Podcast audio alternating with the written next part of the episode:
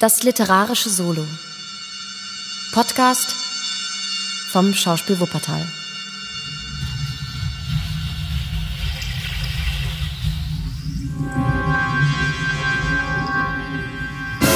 Das Tal des Grauens von Arthur Conan Doyle. Erster Teil. Der Mord in Burstone. Siebtes Kapitel. Die Lösung. Gelesen von Philippine Pachel.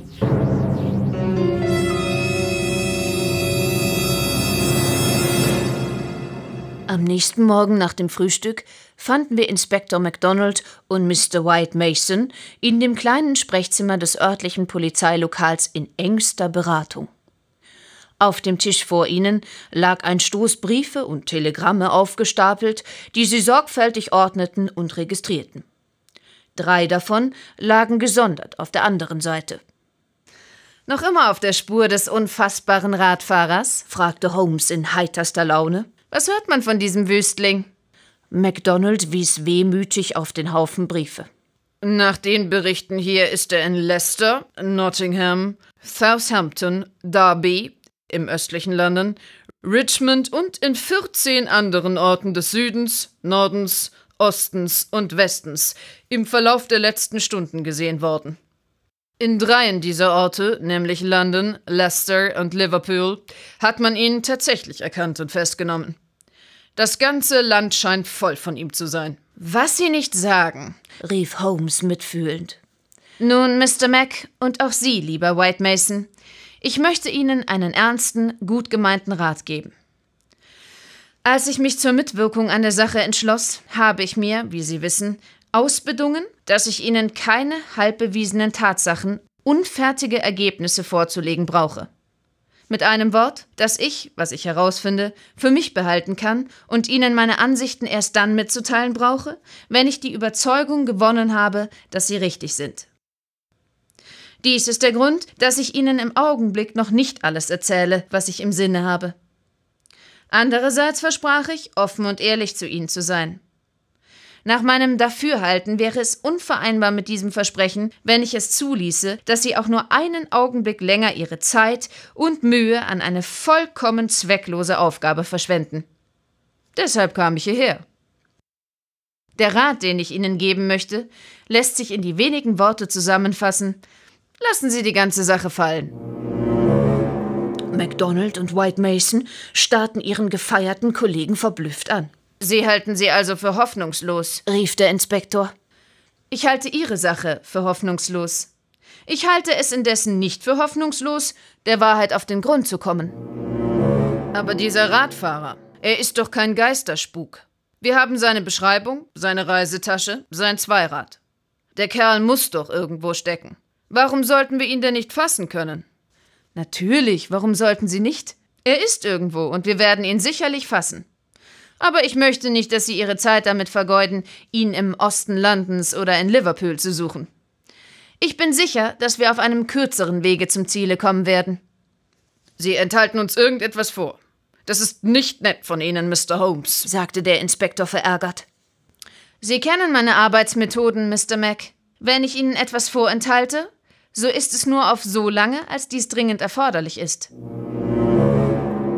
Ich möchte nur noch auf eine bestimmte Weise mein Material nachprüfen.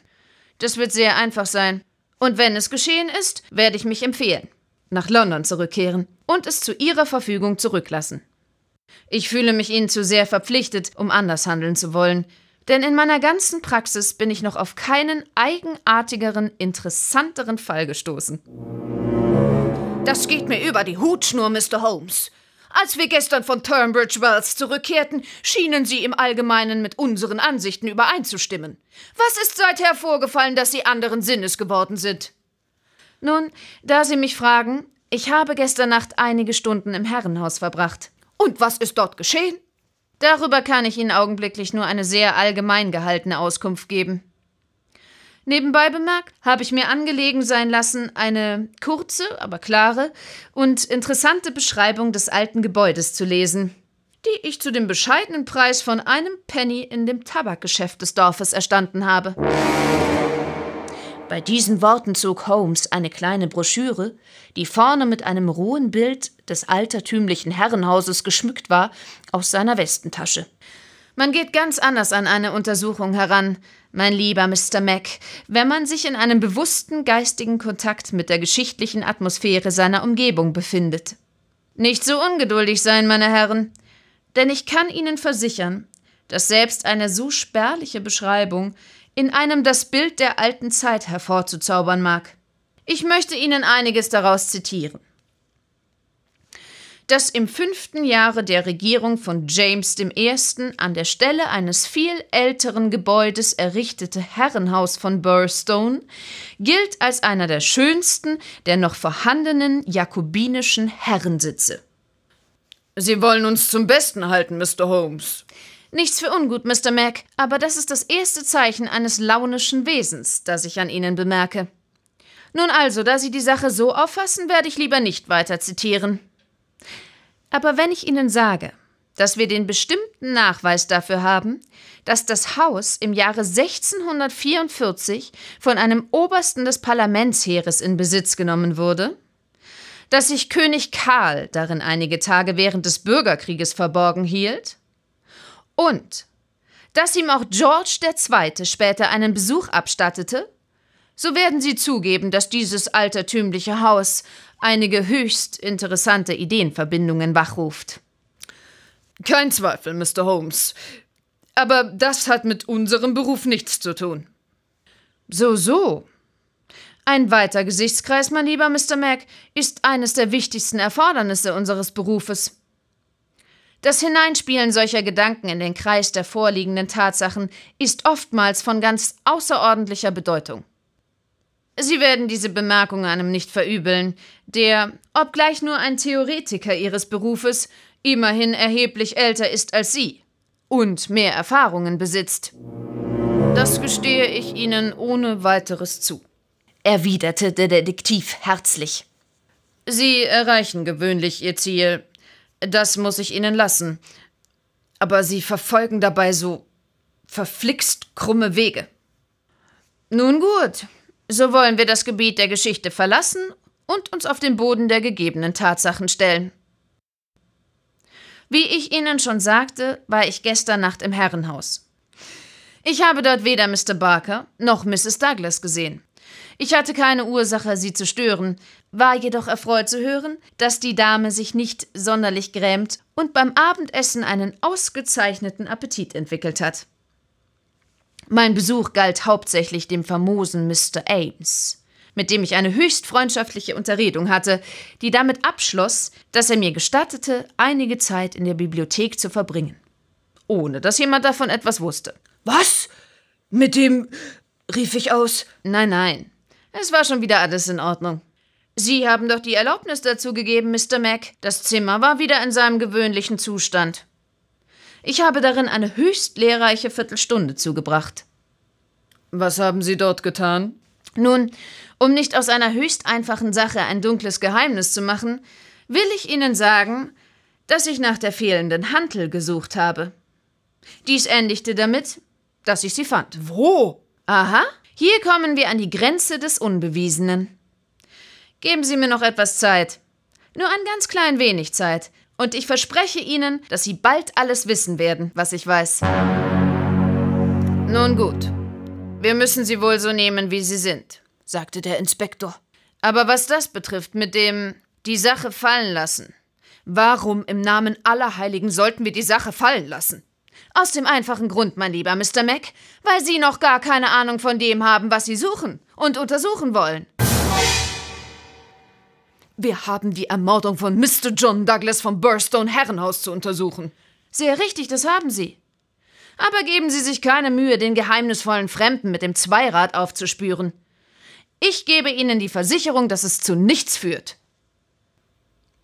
Also, was schlagen Sie uns dann vor?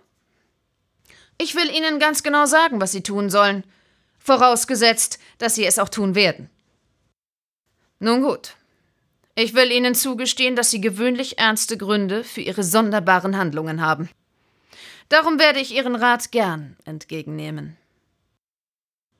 Und Sie, Mr. White Mason? Der Provinzdetektiv blickte ratlos von einem zum anderen.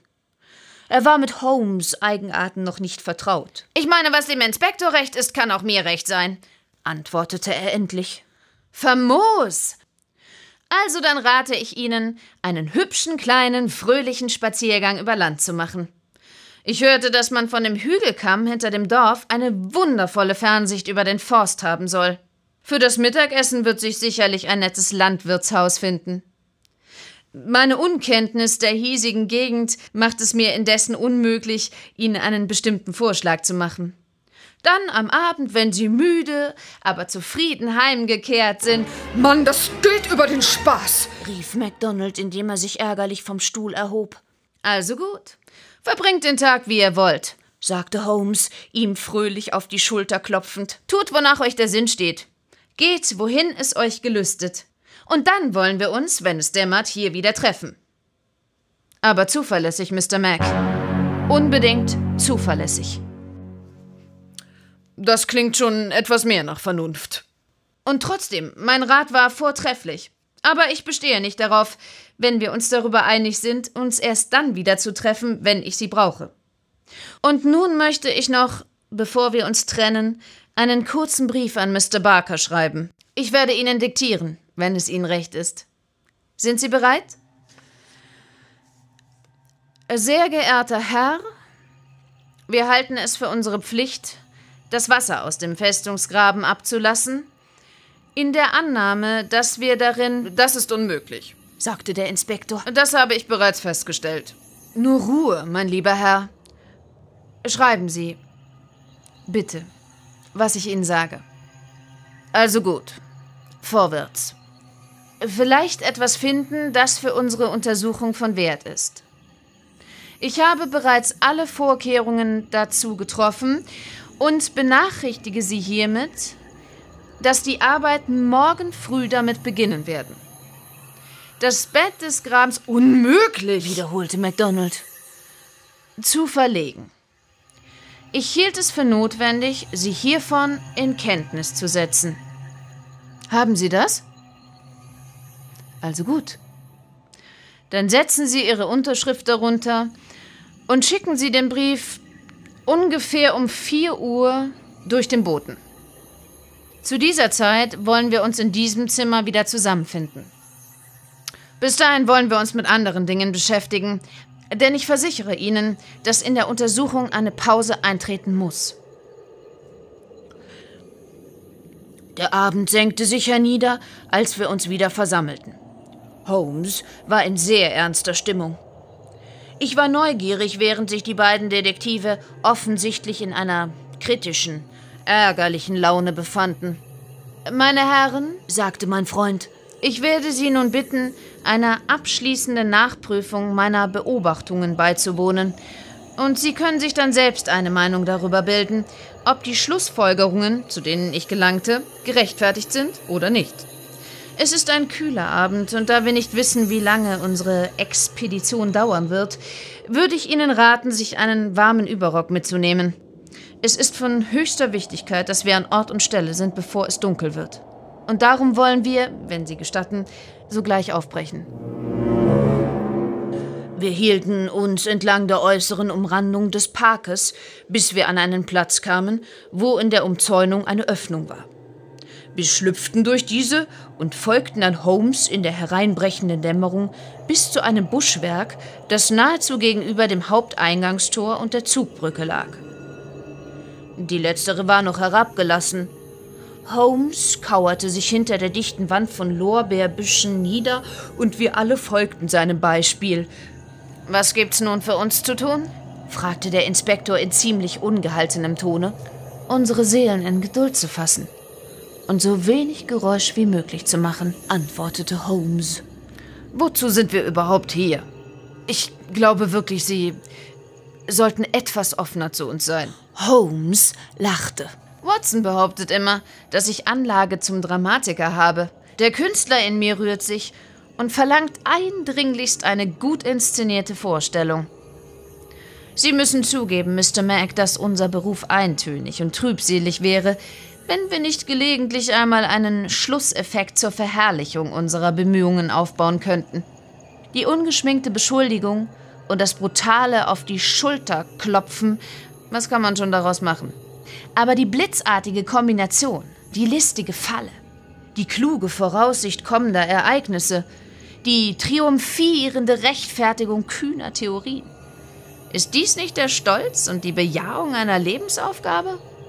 Wir genießen jetzt die Spannung einer Situation, ähnlich der des Jägers vor der Falle. Wo wäre diese Spannung geblieben, wenn meine Worte so knapp und präzise wären wie die Ausdrucksweise eines Kursbuches? Alles, was ich von Ihnen verlange, Mr. Mac, ist etwas Geduld. Bald wird Ihnen alles klar sein. Ich will nur hoffen, dass der Stolz, die Bejahung und alles Übrige sich einstellen wird, bevor wir einen Schnupfen weghaben, sagte der Londoner Detektiv in komischer Ergebung.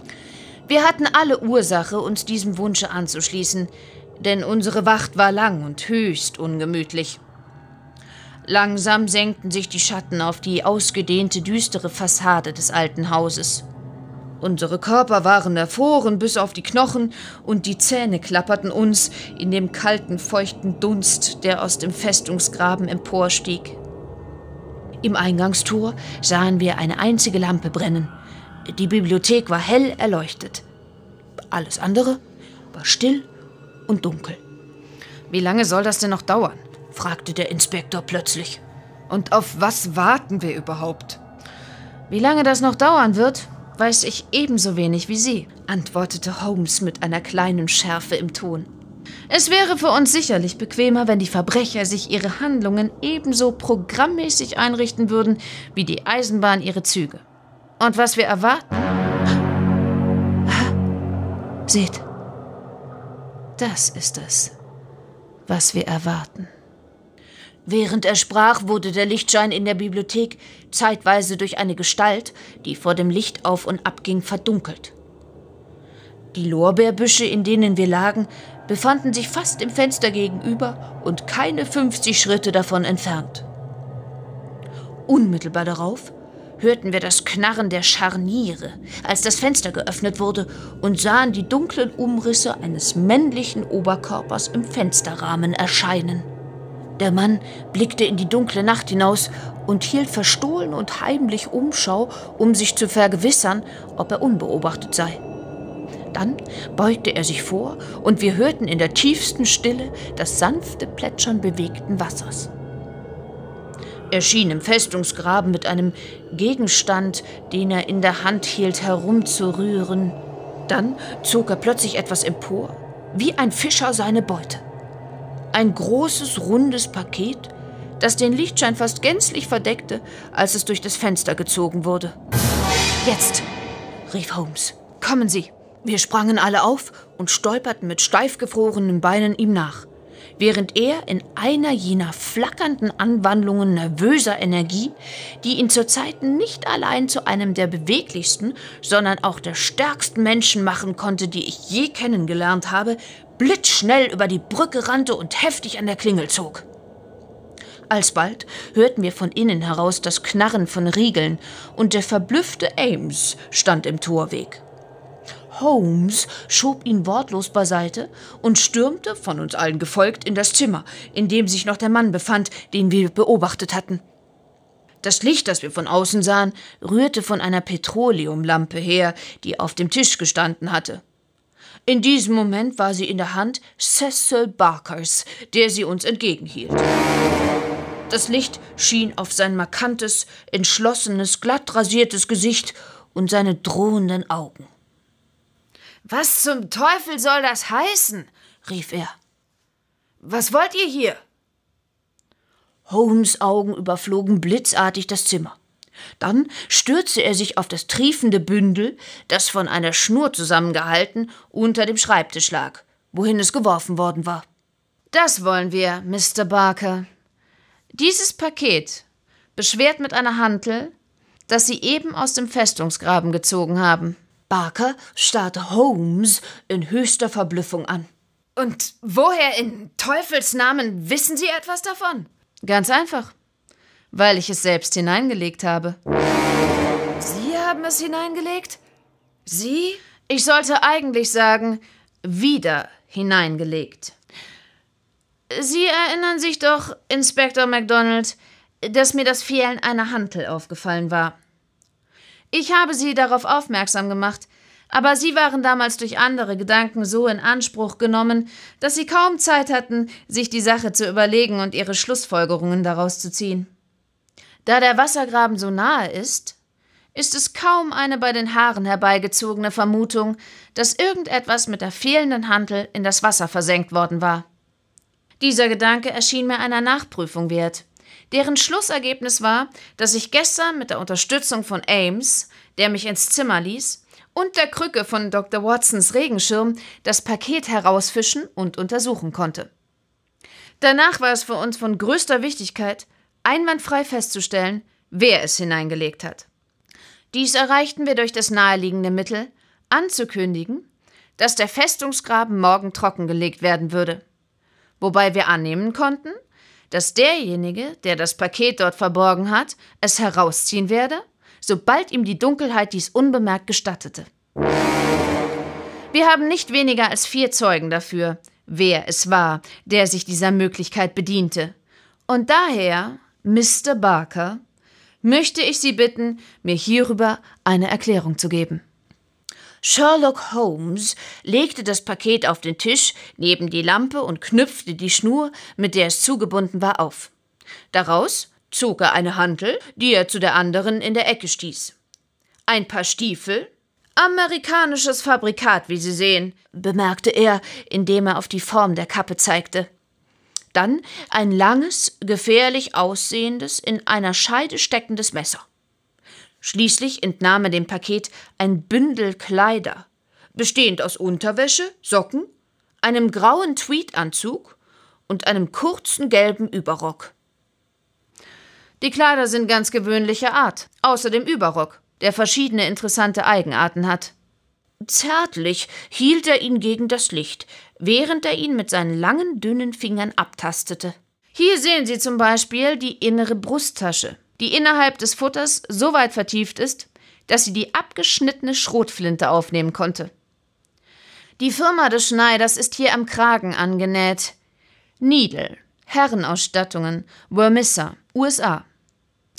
Ich habe den Vormittag in der Pfarrbibliothek nutzbringend verwendet und meinem Wissen die Tatsache zugefügt, dass Wormissa eine aufstrebende kleine Stadt am Kopfe eines Tales ist, in dem sich eines der bekanntesten Eisen- und Kohlengebiete der Vereinigten Staaten befindet.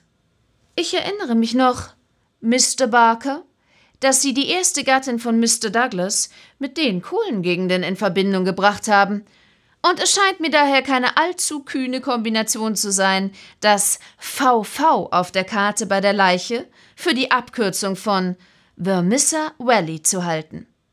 Weiter, dass dieses Tal, das Mordgesellen ausschickt, kein anderes ist als das Tal des Grauens, von dem wir schon gehört haben. Soweit scheint dies alles klar zu sein. Und nun, Mr. Barker, möchte ich Ihrer Erklärung nicht länger im Wege stehen. Das ausdrucksvolle Gesicht Cecil Barkers trug während der Ausführungen des großen Detektivs einen Ausdruck, den zu beobachten sich der Mühe lohnte. Ärger, Verblüffung, Verlegenheit und Unentschlossenheit rangen darin um die Vorherrschaft. Schließlich suchte er sich hinter einer schneidenden Ironie zu verschanzen. Wenn Sie so viel wissen, Mr. Holmes, wird es vielleicht am besten sein, wenn Sie uns auch noch das Übrige erzählen, sagte er höhnisch. Zweifellos könnte ich Ihnen noch gar manches erzählen, Mr. Barker. Aber es erscheint mir passender, das weitere aus Ihrem Munde zu hören. Glauben Sie? Dann möchte ich sagen, wenn hier irgendein Geheimnis vorliegt, so ist es nicht das meine. Und ich bin nicht der Mann, es preiszugeben. Nun, Mr. Barker, wenn Sie sich darauf versteifen, sagte der Inspektor ruhig, bleibt uns nichts weiter übrig, als Sie im Auge zu behalten, bis wir einen Haftbefehl gegen Sie haben. Sie können tun, was Sie wollen, antwortete Barker trotzig. Was ihn betraf, waren wir zweifellos an einem toten Punkt angelangt. Denn man brauchte nur einen Blick auf das wie aus Stein gemeißelte Gesicht zu werfen, um zu erkennen, dass keine Tortur dieser Welt ihn veranlassen könnte, einem einmal gefassten Beschluss entgegenzuhandeln. Alsbald kam jedoch wieder Bewegung in die Lage durch das Hineinklingen einer Frauenstimme. Mrs. Douglas, die offenbar schon an der halb geöffneten Tür gehorcht hatte, trat ins Zimmer. Sie haben schon genug für uns getan, Cecil, sagte sie. Was immer daraus werden mag.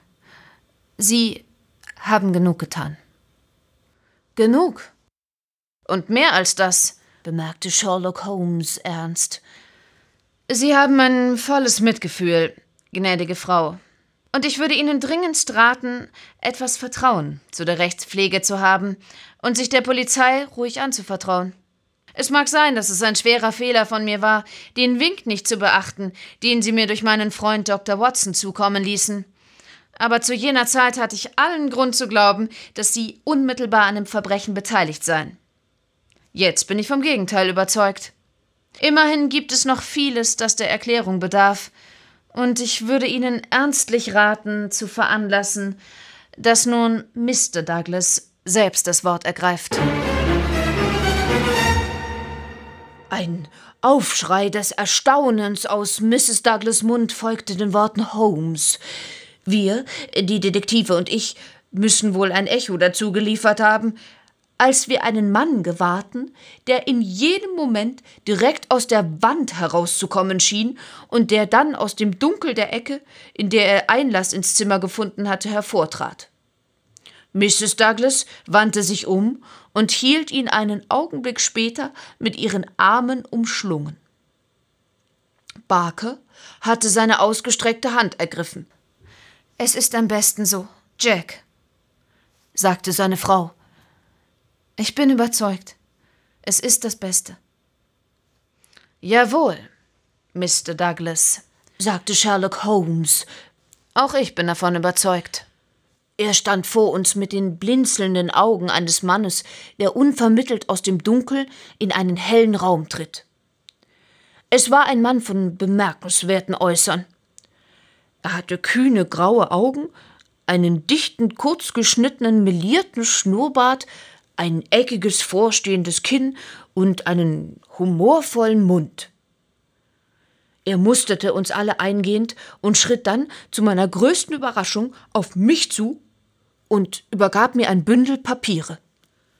Ich habe von Ihnen gehört, sagte er mit einem Akzent, der nicht ganz englisch und auch nicht ganz amerikanisch war, aber melodisch und angenehm klang.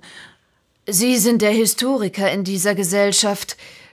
Nun, Dr. Watson, ich glaube nicht, dass Sie jemals eine ähnliche Geschichte in Ihren Händen hatten.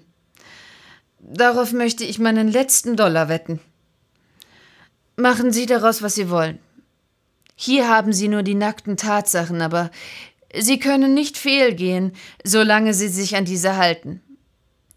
Ich bin zwei Tage eingeschlossen gewesen und habe die Tagesstunden, soweit es das schwache Licht in dieser Mausefalle zuließ, dazu benutzt, die Geschichte niederzuschreiben. Sie können sie haben, Sie und Ihre Leser. Es ist die Geschichte vom Tal des Grauens. Das ist die Vergangenheit, Mr. Douglas, sagte Sherlock Holmes ruhig. Was wir jetzt haben wollen, ist die Geschichte der Gegenwart. Sie sollen sie hören, sagte Douglas. Darf ich rauchen, während ich spreche? Schön. Danke Ihnen, Mr. Holmes.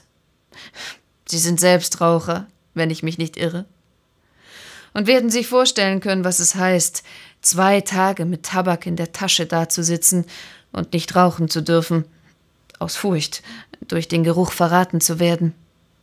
Er lehnte sich an den Kaminsims und saugte an der Zigarre, die ihm Holmes überreicht hatte. Ich habe schon von Ihnen gehört, Mr. Holmes, aber nicht gedacht, dass ich Ihnen jemals begegnen würde. Wenn Sie das gelesen haben, werden Sie erkennen, dass ich Ihnen etwas Neues gebracht habe. Inspektor MacDonald, der bisher die neue Erscheinung in höchster Verblüffung angestarrt hatte, fand endlich Worte. Da hört sich aber alles auf. Wenn Sie, Mr. John Douglas, Besitzer von Burstone sind, wessen Ermordung haben wir dann die letzten zwei Tage untersucht? Und wo um alles in der Welt sind Sie eigentlich hergekommen? Sie kommen mir vor wie der Teufel aus der Kiste. Ja, mein lieber Mr. Mac, sagte Holmes mit vorwurfsvoll erhobenem Zeigefinger. Sie wollten ja die ausgezeichnete Beschreibung des Verstecks von König Karl in der Broschüre nicht nachlesen. Zu den damaligen Zeiten haben sich die Leute nicht verborgen, ohne zuverlässige Verstecke zu haben. Und es war immerhin möglich, dass ein solches später noch einmal benutzt werden konnte. Ich war überzeugt, dass wir Mr. Douglas unter diesem Dach finden würden. Und wie lange haben Sie in dieser Weise mit uns bereits Katze und Maus gespielt, Mr. Holmes? sagte der Inspektor ärgerlich. Wie lange haben Sie zugelassen, dass wir unsere Zeit mit Nachforschungen vergeudeten, von denen Sie wussten, dass sie lächerlich waren? Nicht sehr lange, mein lieber Mr. Mac. Erst gestern Abend habe ich mir meine endgültigen Ansichten über den Fall gebildet. Da ich sie erst heute erproben konnte, riet ich Ihnen und Ihrem Kollegen, sich den Tag über Erholung zu gönnen. Was hätte ich sonst tun können? Als ich die Kleider im Festungsgraben fand, war es mir klar, dass die Leiche, die wir gesehen haben, nicht die von Mr. Douglas sein konnte, sondern die des Radfahrers aus Turnbridge Wells. Eine andere Möglichkeit gab es nicht. Daher hatte ich festzustellen, wo Mr. John Douglas war. Die Wahrscheinlichkeit sprach dafür, dass er sich mit Wissen seiner Frau und seines Freundes verborgen hielt. Und zwar hier im Hause. Das für Flüchtlinge mancherlei geeignete Schlupfwinkel aufweist. Und dass er nur wartete, bis sich die erste Aufregung gelegt hatte, um dann das Weite zu suchen. Sie haben ganz recht damit gehabt, sagte Douglas zustimmend. Ich habe es für das Beste gehalten, eurem britischen Gesetz aus dem Wege zu gehen, da ich mich nicht darin auskenne, und zu gleicher Zeit diese Hunde endgültig von meiner Fährte abzuschütteln. Ich kann Ihnen nur sagen, dass ich niemals etwas tat, worüber ich mich zu schämen brauche und nichts, das ich nicht wieder tun würde, wenn es die Umstände erfordern sollten. Darüber können Sie jedoch selbst urteilen, wenn Sie meine Geschichte gelesen haben. Sie brauchen mir nicht die übliche Verwarnung zu geben, Inspektor. Ich bin bereit, die volle Wahrheit zu sagen. Ich will nicht mit dem Anfang beginnen. Der ist hier. Er wies bei diesen Worten auf die Papiere in meinen Händen. Und ein merkwürdiger Anfang ist es, wie Sie finden werden. Die Sache ist die. Es gibt Leute, die guten Grund haben, mich zu hassen, die ihren letzten Pfennig dafür ausgeben würden, zu hören, dass ich nicht mehr unter den Lebenden weile. Solange ich lebe und diese Leute leben, gibt es für mich in dieser Welt keine Sicherheit. Sie haben mich von Chicago nach Kalifornien nachgespürt, dann haben sie mich aus Amerika verjagt. Aber als ich schließlich heiratete und mich in dieser stillen Gegend niederließ, habe ich gehofft, meine letzten Lebensjahre in Frieden beschließen zu können. Meiner Frau habe ich niemals erzählt, wie die Sachen stehen. Warum auch sollte ich sie hineinziehen? Sie hätte nie wieder einen ruhigen Augenblick gehabt und wäre in steter Sorge gewesen. Etwas wird sie schon geahnt haben, denn hier und da habe ich wohl ein Wort fallen lassen. Aber gestern, nachdem sie von den Herren hier verhört worden war, hat sie Einblick in die Sache gewonnen. Sie hat ihnen alles gesagt, was sie wusste, genauso wie Barker. Denn als die Sache hier passierte, war keine Zeit zu Erklärungen. Jetzt weiß sie alles. Es wäre vielleicht weiser gewesen, wenn ich sie schon früher ins Vertrauen gezogen hätte. Aber es war eine schwere Wahl, Liebste. Er ergriff ihre Hand. Und ich glaubte, zu deinem Besten zu handeln. Nun, meine Herren, am Tage bevor diese Sache sich zutrug, war ich drüben in Turnbridge Wells, wo ich einen Mann auf der Straße erblickte. Ich sah ihn nur einen Moment, aber ich habe ein flinkes Auge und erkannte ihn sofort. Er war von allen meinen Feinden der schlimmste. Die ganzen Jahre hindurch war er hinter mir her, wie der hungrige Wolf hinter dem Karibu. Ich wusste, was mir bevorstand und zögerte nicht, nach Hause zurückgekehrt, mich darauf vorzubereiten. Es war meine Absicht, den Kampf allein aufzunehmen. Es gab eine Zeit, wo mein Glück in den ganzen Vereinigten Staaten sprichwörtlich war. Ich verließ mich darauf, dass es mich auch diesmal nicht im Stich lassen würde. Den ganzen nächsten Tag über war ich ständig auf meiner Hut und ging nicht einmal in den Park hinaus. Das war zweifellos klug gehandelt, denn er würde mich jedenfalls vor seiner Schrotflinte gekriegt haben, bevor ich Zeit hatte, meine eigene Waffe zu ziehen. Nachdem die Brücke aufgezogen war, habe ich getrachtet, die ganze Sache zu vergessen. Ich war immer etwas ruhiger, wenn die Zugbrücke abends geschlossen war. Daran, dass er sich in das Haus schleichen und hier auf mich lauern würde, habe ich nicht gedacht. Als ich meine gewöhnliche Runde durch das Haus machte und die Bibliothek betrat, fühlte ich eine nahe Gefahr.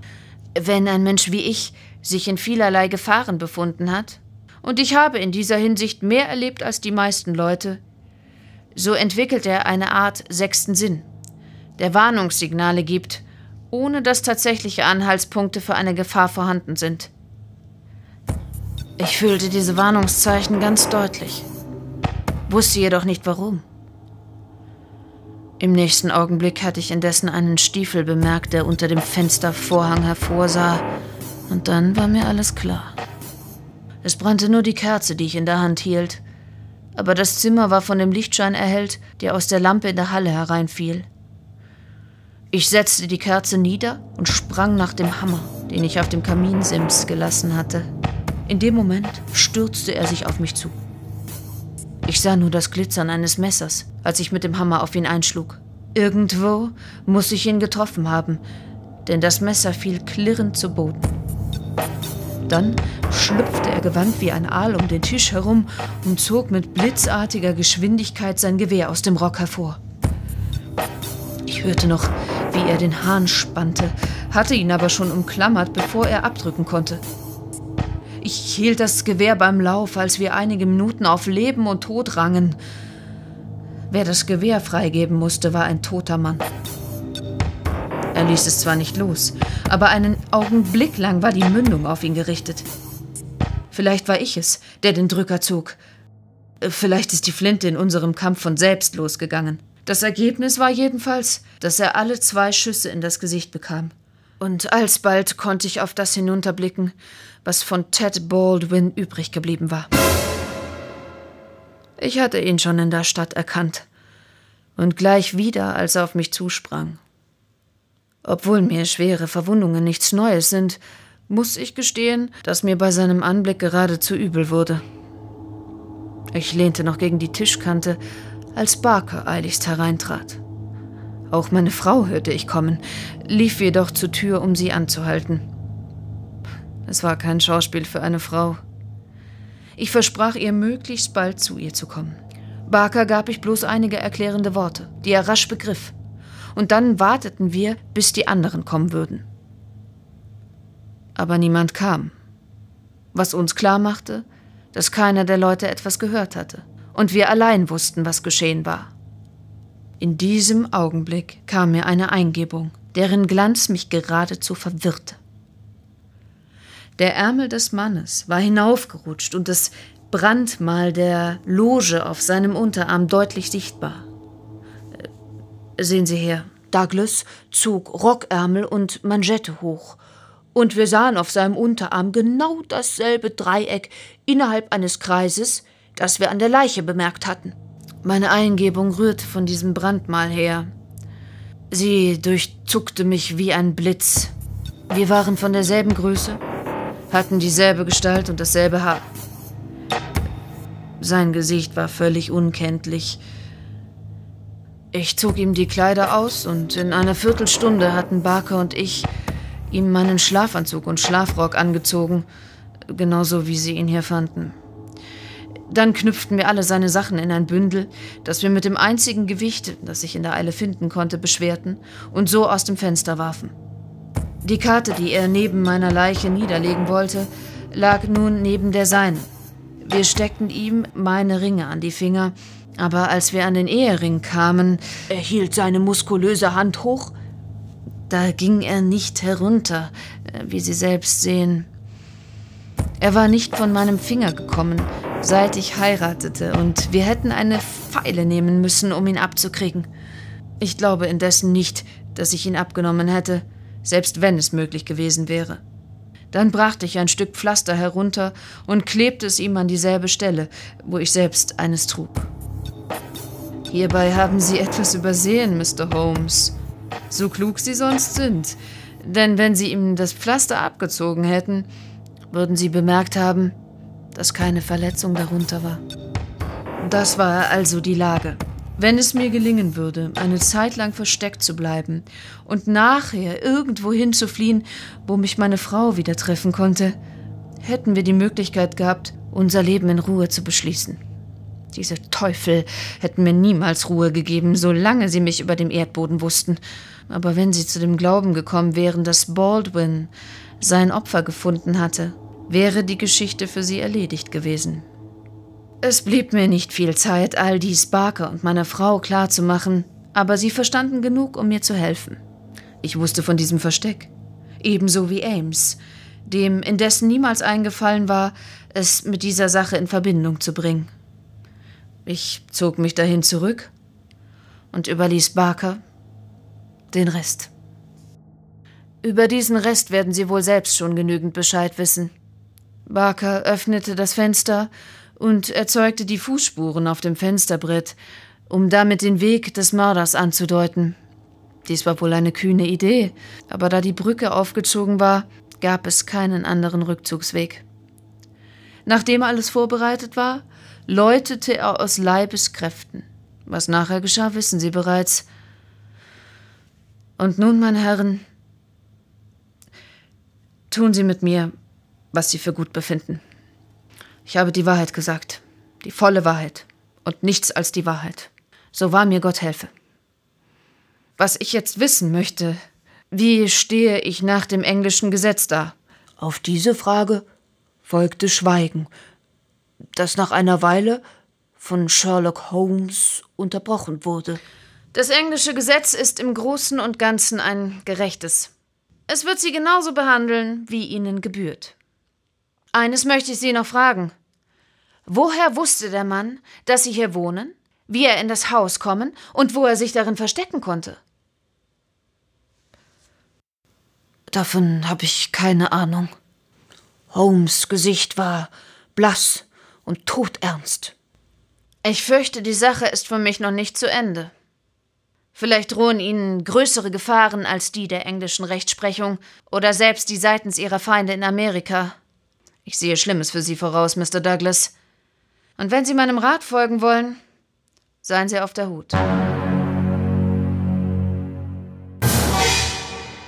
Und nun, meine allzu geduldigen Leser, möchte ich euch bitten, mir auf kurze Zeit an eine andere Stätte zu folgen, weit weg vom Herrenhaus in Burlstone, Sussex, und auch weit abliegend von dem Jahre des Herrn, in dem wir unsere ereignisreiche Fahrt dorthin antraten, die mit der ungewöhnlichen Geschichte des Mannes, der als John Douglas bekannt war, endigen sollte. Wir begeben uns in der Zeitrechnung um etwa 20 Jahre zurück und müssen einen Raum von einigen tausend Meilen durchqueren, damit ich euch die ungeheuerliche und schreckliche Erzählung vortragen kann, die nun folgen wird. So ungeheuerlich und schrecklich ist sie, dass ihr sie kaum für möglich halten werdet. Glaubt nicht, dass ich eine neue Geschichte beginnen will, bevor die vorherige zu Ende ist. Während ihr im Lesen vorwärts schreitet, werdet ihr euch davon überzeugen, dass dem nicht so ist. Und dann, nachdem ich euch mit den Ereignissen, die sich in der Ferne und in der Vergangenheit abgespielt haben, vertraut gemacht und euch das in sie verwobene Geheimnis enthüllt habe, wollen wir uns in unseren Räumen in Baker Street wieder treffen, wo unsere Geschichte ihren Abschluss finden soll.